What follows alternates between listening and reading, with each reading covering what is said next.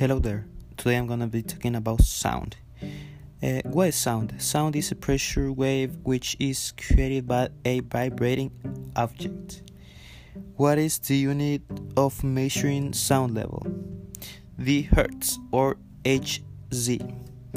What decibel level is threshold of pain? 120 to 140 dB.